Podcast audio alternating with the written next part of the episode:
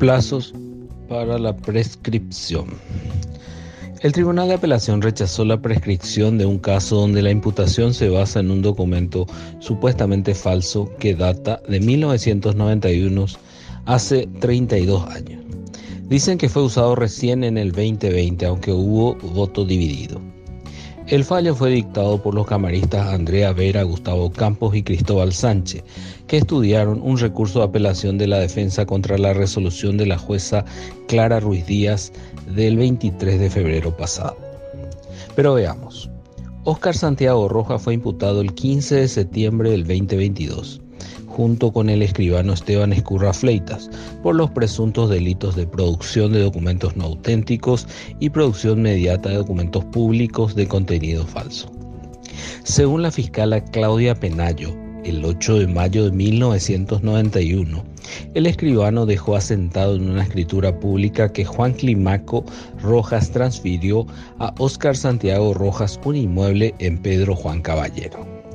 Después, en diciembre de del 2020, Oscar Rojas inició un juicio civil en el Amambay sobre división de cosa común contra Juan Rojas, donde presentó la escritura pública falsa. Luego fue denunciado y la pericia confirmó que la firma del demandado en el documento era falsificada.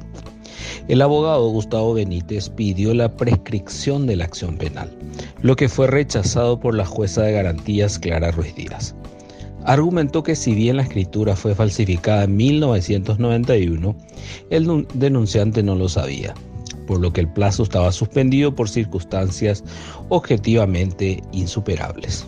Se enteró recién cuando se presentó en el juicio civil, con lo que ahí recién terminó la conducta punible. El fallo fue dictado el 23 de febrero pasado, fue apelado por la defensa, por lo que finalmente llegó al Tribunal de Apelación Penal Primera Sala, que estudió el recurso. Argumentos. La defensa sostuvo que la jueza refiere que el plazo corre recién desde el momento en que se produce el resultado del delito. Esto es cuando el documento supuestamente falso es presentado en el juicio, ya que antes el denunciado no sabía de su existencia remarcó que la prescripción es la limitación de la posibilidad de que el Estado castigue un hecho punible por el transcurso del tiempo. El profesional alegó que el plazo debe contarse desde el momento en que culmina la acción. Según dijo, la demanda no puede ser tomada como una como que produce un resultado, ya que el denunciante no tuvo un perjuicio alguno porque el juicio aún sigue.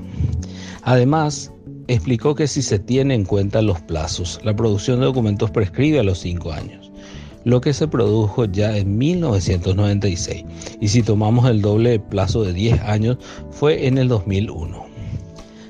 Sobre el segundo cargo sostuvo que la pena es de 3 años, por lo que prescribió en 1994 y con el doble del plazo en 1997. Requirió la prescripción de la acción penal. La fiscala Claudia Penayo solicitó rechazar el recurso. Indicó que evidentemente se produjeron circunstancias objetivamente insuperables, ya que el denunciante no sabía del documento hasta que fue presentado en el juicio. De esta manera, el plazo estaba suspendido con lo que no existió prescripción.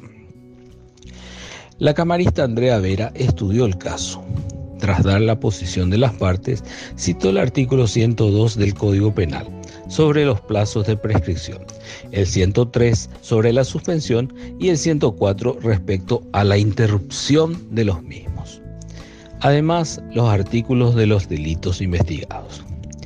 Según la camarista, la conducta delictiva culminó cuando se presentó la escritura falsa en el juicio sobre división de cosa mueble en el 2020.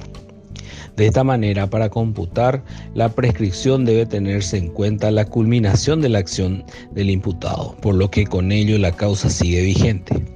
Votó por ratificar la resolución de la jueza Ruiz Díaz. Su colega, Cristóbal Sánchez, se adhirió a esta postura. Por su parte, el camarista Gustavo Campos votó en disidencia manifestó que la fiscala dijo que Oscar Rojas falsificó la escritura el 8 de mayo de 1991 y que luego usó el documento falso. El magistrado analizó el artículo 250 del Código Penal. Remarcó que tiene pena de hasta 5 años. Citó los plazos de prescripción de 5 años y el doble del plazo de 10 años afirmó que la certificación del documento público de contenido falso, la conducta penal realmente relevante y con la constatación de la fecha del supuesto hecho atribuido, 8 de mayo de 1991, y a los artículos precedentemente citados tenemos que al día de hoy opera la prescripción para el imputado votó por revocar el fallo. El caso es un buen precedente con respecto a la prescripción por las circunstancias del hecho investigado. Recién en otra etapa del juicio podría llegar a la Corte.